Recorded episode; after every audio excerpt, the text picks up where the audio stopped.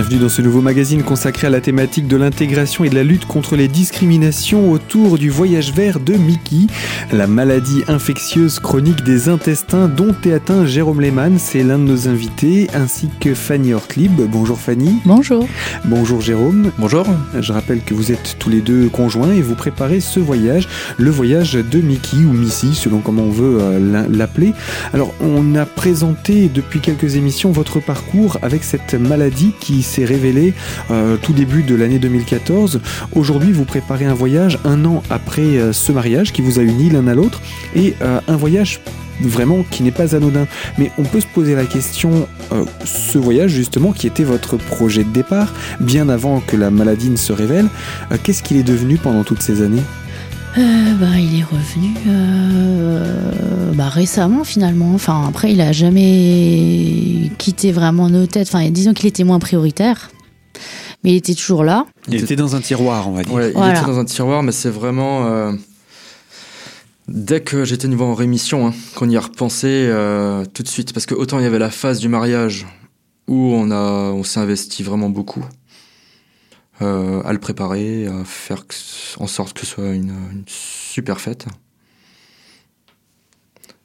Et du coup, bah, pour le voyage, euh, ça s'en a découlé directement après le mariage finalement. Oui, voilà, c'était en fait c'était un peu la mort en se disant bon bah voilà, on recommence euh, une nouvelle vie, euh, on se marie et donc là c'est c'est le début euh, voilà de notre projet à deux et de sachant qu'en plus euh, entre les deux opérations à la base, on devait aussi partir trois semaines en Islande. Et donc, on avait déjà pris les billets d'avion, etc. Et on a dû annuler parce qu'il y a eu cette première opération euh, qui qui n'a pas qui n'était pas du tout anticipée. Donc euh, mmh. voilà, on avait aussi ce, cette revanche à prendre entre guillemets sur la vie en disant bah on n'a pas pu partir en Islande, mais c'est pas grave, on va on va, on va concrétiser cette envie de voyage. Et puis après, ça se goupillait bien aussi parce que nos contrats professionnels respectifs se terminaient aussi euh, euh, dans l'année 2000, euh, fin 2018 pour moi et début 2019 euh, pour Jérôme. Donc euh, l'idée, c'était de se dire, bah, on partira en 2019. Puis c'était après, ce qui était important aussi, à un moment donné, c'était de se fixer une date pour vraiment voir euh, concrètement euh, le projet arriver. Parce que on parle du voyage depuis tellement longtemps. On avait l'impression de le repousser, de le repousser sans jamais. Voilà, euh, c'est ça. Et du coup, on s'est dit, au bout d'un moment, il faut vraiment qu'on concrétise ce projet. Et en posant une date, c'est là que les choses deviennent vraiment concrètes et qu'on se lance, qu'on a, enfin, qu'on a presque plus le choix de se dire, bon, bah là, c'est c'est à cette date qu'on part, donc il faut qu'on prépare ce projet. Puis voilà, c'était vraiment le moment. Euh, j'étais en période de rémission et puis pour moi, j'ai plus, enfin, j'ai plus envie de perdre de temps, quoi. Euh, euh c'était l'occasion. Ça sert à rien d'attendre, ouais, voilà. Hmm. On ne sait pas ce que l'avenir nous réserve. Exactement. Donc, euh, vous êtes plus dans le, le, le, vivre au jour le jour. Oui. Voilà, profiter, profiter de la vie tant qu'on peut. Hmm.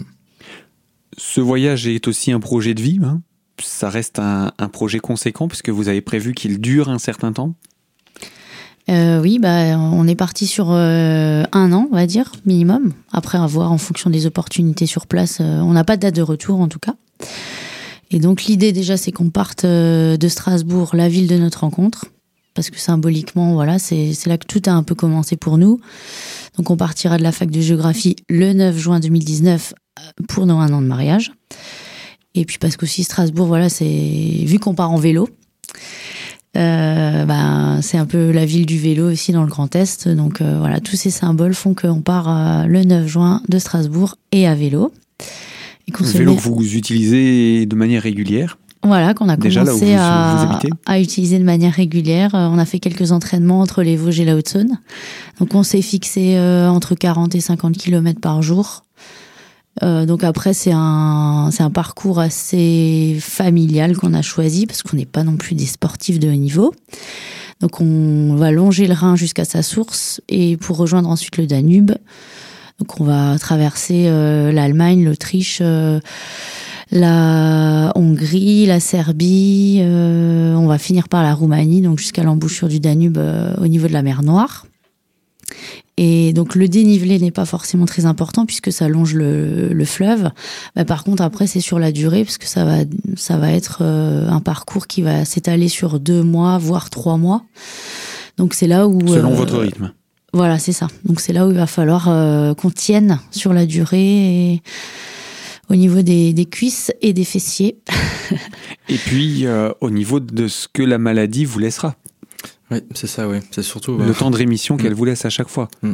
Il n'est pas dit que vous ne soyez pas euh, dans l'obligation d'intégrer un hôpital dans un de ces pays pour euh, un traitement, une coloscopie mm. ou quelque chose.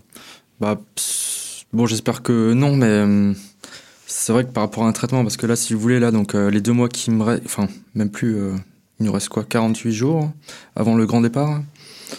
Donc là, j'ai un traitement d'attaque justement qui devrait me tenir pour les deux années à venir sachant qu'en complément, on part avec 300 euh, boîtes de médicaments. Donc là-dedans, il y a forcément l'imodium donc pour euh, calmer euh, la fréquence des selles, mais aussi des traitements complémentaires comme les corticoïdes et des antibiotiques si jamais devait y avoir une crise inopinée. Mais ces traitements-là n'avaient pas la première fois eu l'effet escompté. Non, c'est ça. Ça va juste me calmer si jamais on est perdu au, au fin fond de la pampa. Sachant qu'après, le gastro-entérologue euh, de Nancy nous a aussi euh, rassurés en disant que ça va bien se passer, qu'il n'y a pas de raison que ça se passe mal, qu'il est confiant par rapport à, au, au, dernier diagnostic de Jérôme, parce que ce qu'il faut aussi savoir, c'est que là, ils ont beaucoup avancé dans la recherche avec des machines qui vont jusqu'au millimètre. Donc là, les ulcérations qui ont été détectées là, euh, récemment, c'est pas non plus grave. Voilà. Mhm. Après, ça a été détecté, donc autant les soigner, autant essayer de les soigner. Mais disons que son état actuel permet de faire ce voyage. Mhm. Donc, euh, vous n'y allez pas contre avis médical. C'est ça. Ils sont mhm. tout à fait, euh, ils nous soutiennent tout à fait dans notre projet. Et ils sont informés, etc., etc. Ils sont informés et sachant que s'il y a vraiment un gros souci, en plus du traitement d'urgence qu'ils ont prescrit, euh, il y a un mail qui permet de contacter euh, les gastro-entérologues de Nancy pour pouvoir ensuite nous rediriger vers des spécialistes dans chaque pays qu'on va traverser. Donc après, on est quand même assez confiant de ce côté-là. Et oui, voilà, la situation médicale est stable, donc euh, parce que la, la n'est pas une maladie euh, française, elle existe partout dans le monde. Donc potentiellement, euh, les gastro-entérologues des pays que vous allez traverser connaissent cette maladie. Tout à fait. Sachant qu'en plus, l'idée, c'est aussi de, à travers notre voyage, c'est de sensibiliser sur ces maladies. Et donc, euh, lors de notre parcours euh, à travers l'Europe, on, là, on est en train de, on a contacté la fédération, euh, qui est une association qui fédère en fait les associations de chaque pays d'Europe pour pouvoir être en contact avec les associations locales de l'Autriche, de la Roumanie, de la Serbie aussi. J'ai contacté la Serbie pour pouvoir ben, être en relation avec eux, éventuellement qui nous hébergent, qui nous facilitent les choses sur place, et puis aussi qu'on puisse organiser des rencontres avec les malades dans ces pays pour que Jérôme puisse aussi faire un retour d'expérience sur le voyage sans colon.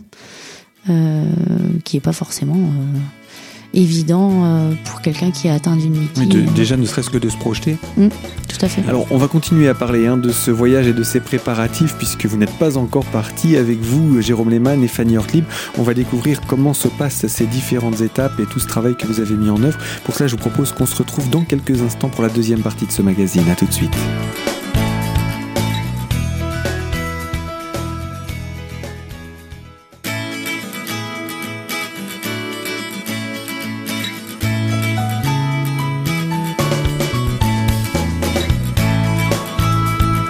Deuxième partie de ce magazine consacré à la thématique de l'intégration et de la lutte contre les discriminations. Nous parlons de ce voyage vert de Mickey où on est entré dans le vif du sujet avec Jérôme Lehmann et Fanny Ortlib qui sont nos deux invités.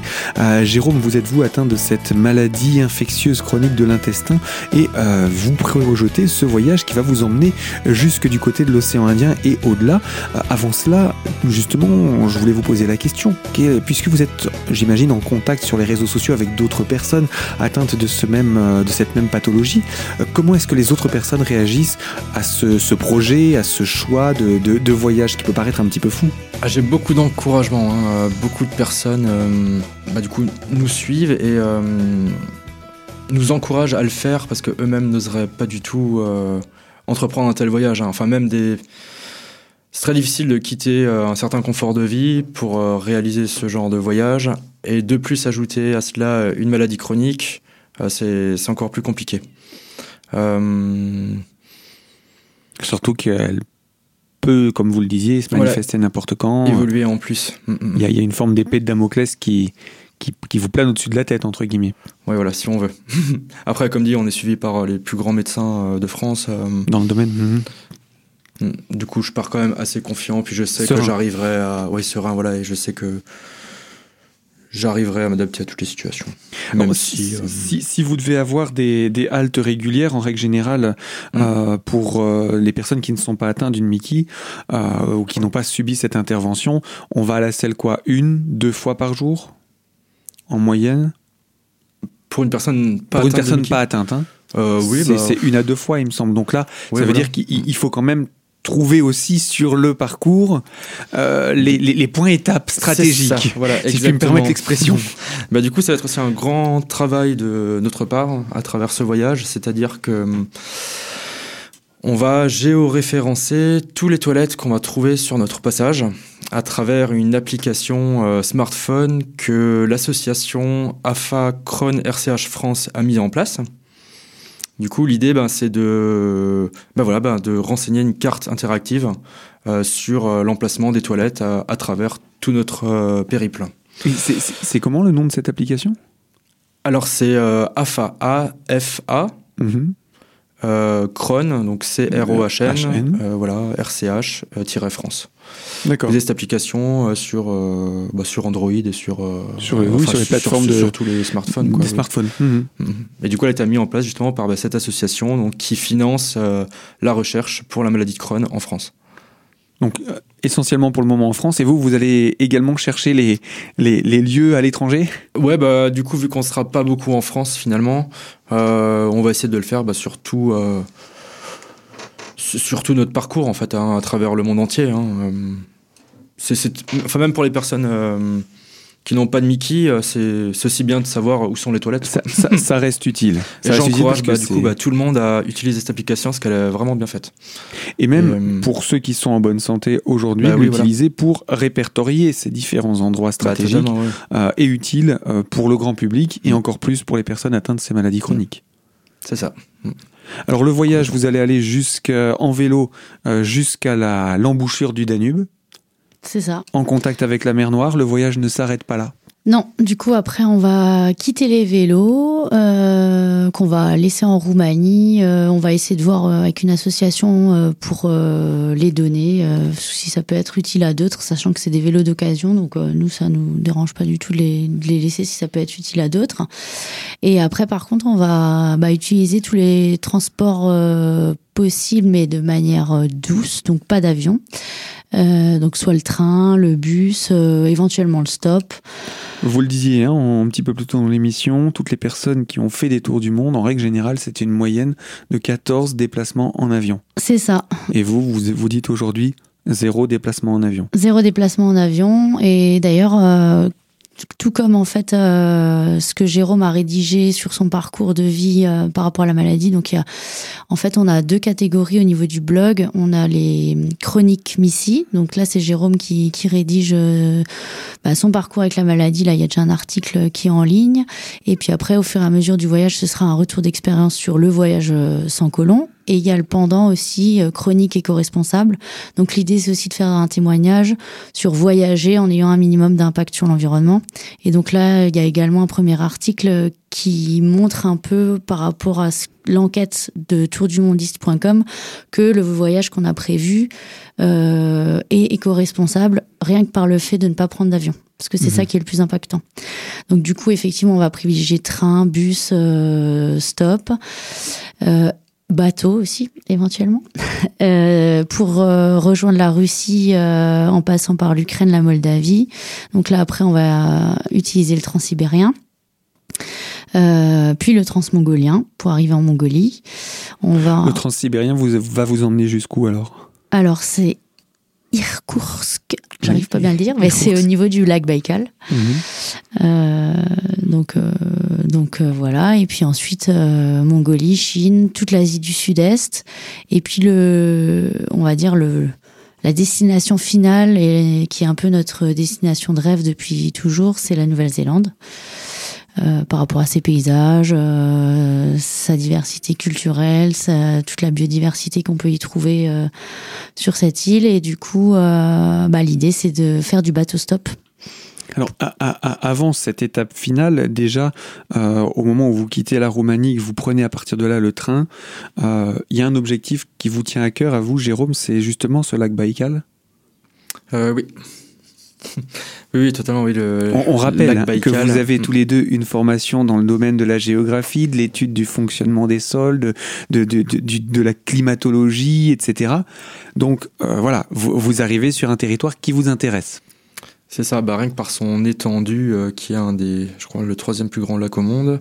Euh, voilà, il y a vraiment des paysages qui sont uniques. Et voilà, enfin moi, ça m'intéresse rien que du fait d'avoir pu euh, voir déjà des, images de ce lac et d'avoir pu lire euh, une expérience similaire euh, qui a été réalisée par Sylvain Tesson, qui était aussi géographe, qui a vécu autour du lac Bacaille. Bon, ça, ce serait encore un autre challenge. Mais voilà, l'idée, c'est de, de pouvoir y rester un certain temps. Donc déjà, c'est une étape où vous ne vous donnez pas encore de, de, de, de durée sur site.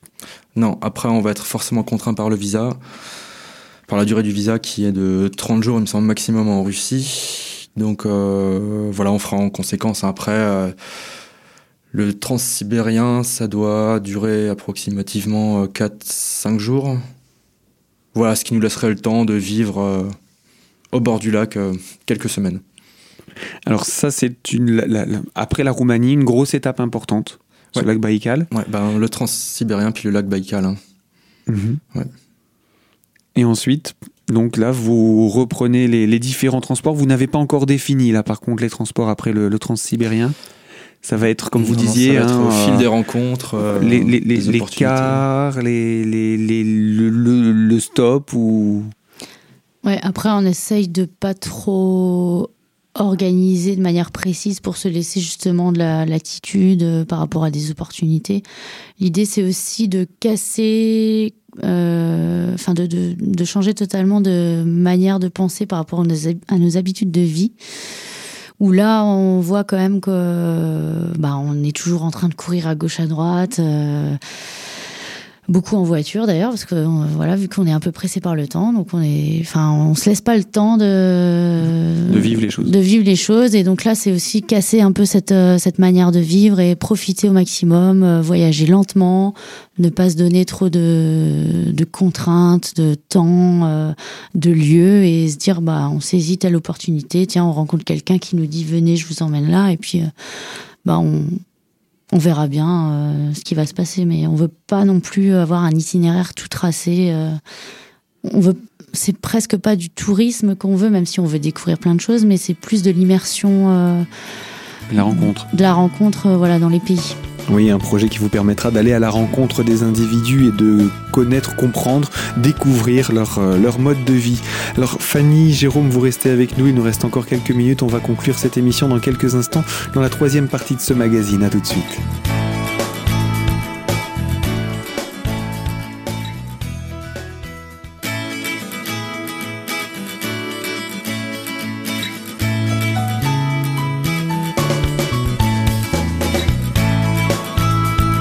Troisième partie de ce voyage consacré à l'intégration et la lutte contre les discriminations autour de la thématique le voyage vert de Mickey, cette maladie infectieuse chronique de l'intestin dont est atteint Jérôme Lehmann qui est notre invité et accompagné de son épouse Fanny Ortlib.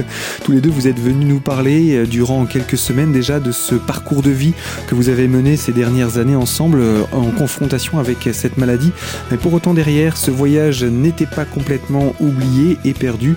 Vous avez donc souhaité le mettre en œuvre et ce voyage dans le projet que vous nous en avez présenté. Vous partiriez de Strasbourg pour traverser différents pays avant d'en arriver en Asie du Sud-Est, proche de, de, la mer, à mi-chemin entre l'océan Indien et l'océan Pacifique. Je ne sais pas comment on appelle ça au milieu des mers de Chine là-bas.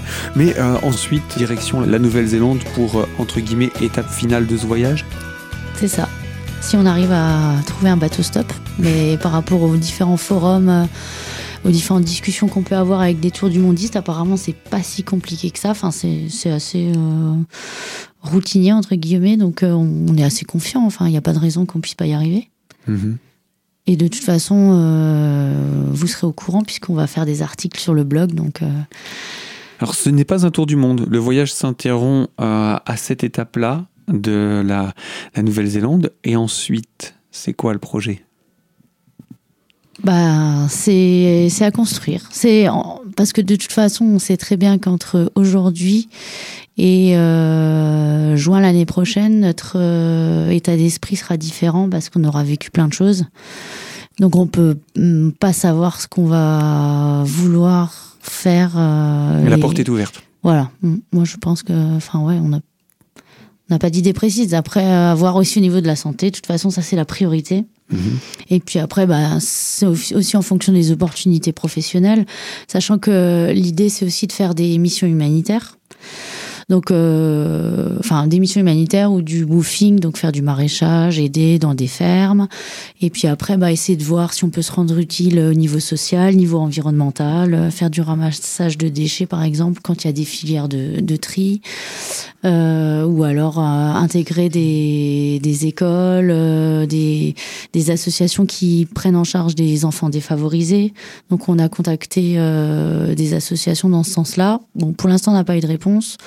Mais pareil, euh, d'après des tours du mondiste, c'est assez facile sur place. En fait, ça, va peut-être être même plus facile sur place une fois que on aura vraiment, on sera rentré dans le pays, qu'on aura vu comment ça se passe, que les gens nous verront aussi nous, plutôt qu'à travers des mails. Donc euh, voilà, l'idée c'est aussi de se rendre utile, euh, même avant, enfin de faire des du bénévolat, même avant de penser à faire quelque chose de professionnel là-bas. Enfin, à voir, c'est ouvert. Ouais, c'est très formateur en fait ce, voyage. Mm. Humainement parlant Oui, humainement parlant. Et... Mm. Enfin, il va plus dans cet esprit-là, voilà, de, de revenir avec, euh, ou pas, de, avec une expérience euh, ouais, voilà, humaine, professionnalisante, plutôt que d'aller là-bas que pour faire du tourisme classique. La photo. Bah, il y aura aussi la photo. il y, en aura, bah, on l'espère, parce qu'il faudra vous suivre ah pendant ce voyage. Mais euh, ce, n'est pas l'objet et, l'objectif n'est pas de dire on va prendre des photos et vous ramener des beaux souvenirs. Et est-ce qu'il se pose également éventuellement la question de se dire euh, on ne sait pas, on se laisse la possibilité de rester? Tout à fait. Si la, si la santé le permet, que les opportunités sont là, on n'a pas. en fait, on se met pas de barrière. Quoi. Alors, il y a quand même une contrainte qui me semble euh, incompressible, et vous en parlez sur votre site internet, et je vous propose qu'on puisse conclure là-dessus. C'est bah, ce que ça représente d'un point de vue financier. Oui, donc du coup, on a un compte voyage qu'on a mis en place euh, depuis que nous sommes ensemble. Donc, euh, on a également, en construisant le projet de manière un peu plus détaillée, élaboré un budget. Donc pour un budget réaliste. Voilà. Donc pour deux personnes sur la base de 365 jours, comprenant la totalité hébergement, euh, transport, euh, nourriture, vaccin, assurance voyage. Euh, équipement sportif, on va dire que grosso modo, ça serait à peu près 35 000 euros. Mhm. Que du coup, par rapport à notre compte voyage, notre, épargne personnelle, on, on, va être autour de 15 000 euros.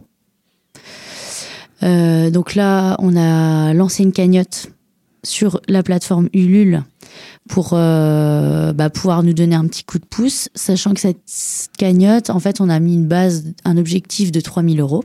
Mhm. Que sur ces 3000 euros, euh, l'idée c'est de reverser 50% de la cagnotte à l'association AFACRON RCH pour financer la recherche. L'association qui publie l'application sur smartphone qui permet d'identifier les territoires géographiques où se trouvent euh, les WC. Les toilettes, ouais, mhm. effectivement.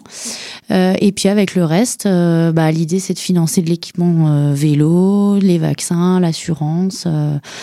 donc voilà, mais bon, ça va pas, ça va pas couvrir le budget, on va dire global. Donc après, c'est pour ça qu'on table aussi sur le fait de faire des missions humanitaires, qui va nous permettre aussi d'économiser sur le le budget prévisionnel par rapport à l'hébergement, euh, la nourriture, etc. Et puis bah après euh, faire des peut-être des, des missions professionnelles euh, là-bas sur place, économiser. Enfin voilà donc bon on pense que ça devrait ça devrait aller. Allez, je vais prendre quelques chiffres que vous publiez sur votre site internet. 20 pays, 21 étapes, 27 759 km pour 365 jours et 310 euh, grammes, 10 kilos, pardon, de CO2. Alors ça, c'est important de le préciser, ce, ce petit 310 kilos de CO2, donc par personne, soit une moyenne de 0,011 euh, grammes, je pense, de CO2 par kilomètre. Tout à fait. Du coup, c'est quasiment rien.